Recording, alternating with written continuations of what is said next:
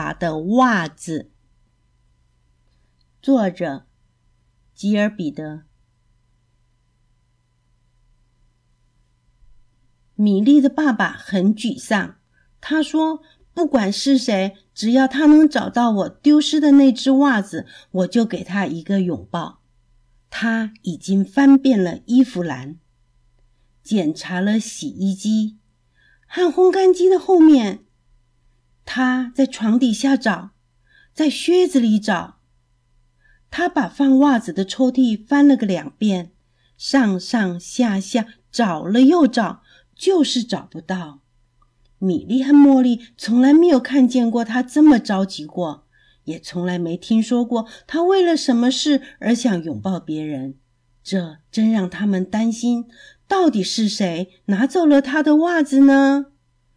他们看看是不是邮差穿走了爸爸的袜子。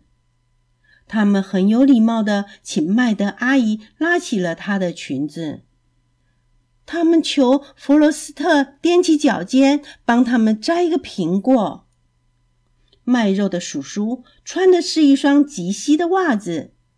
林培先生说：“我也遇到了和米莉爸爸一样的麻烦。”白兰老师说。穿袜子会让我的脚发痒。农夫梅格特的袜子特别的大，而且还是毛纺的。斯米利医生的袜子是黑色的。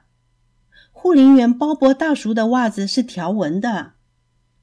布朗列神父说：“我不穿袜子，而且人人都知道袜子是不会丢的，它只是藏在了袜子天堂里。”茉莉的妈妈说。我没有看见洗衣篮里有蓝色的袜子。米莉的妈妈说：“我从来没有听说过有人还会丢了袜子。我敢打赌，袜子一定还放在抽屉里。”晚上，米莉的爸爸关灯睡觉的时候，把咪咪放回窝里。啊，就在这儿，他那只蓝色的袜子就在咪咪的窝里。爸爸说：“咪咪是最棒的猫。”并给了咪咪一个大大的、大大的拥抱。这个故事就说完了。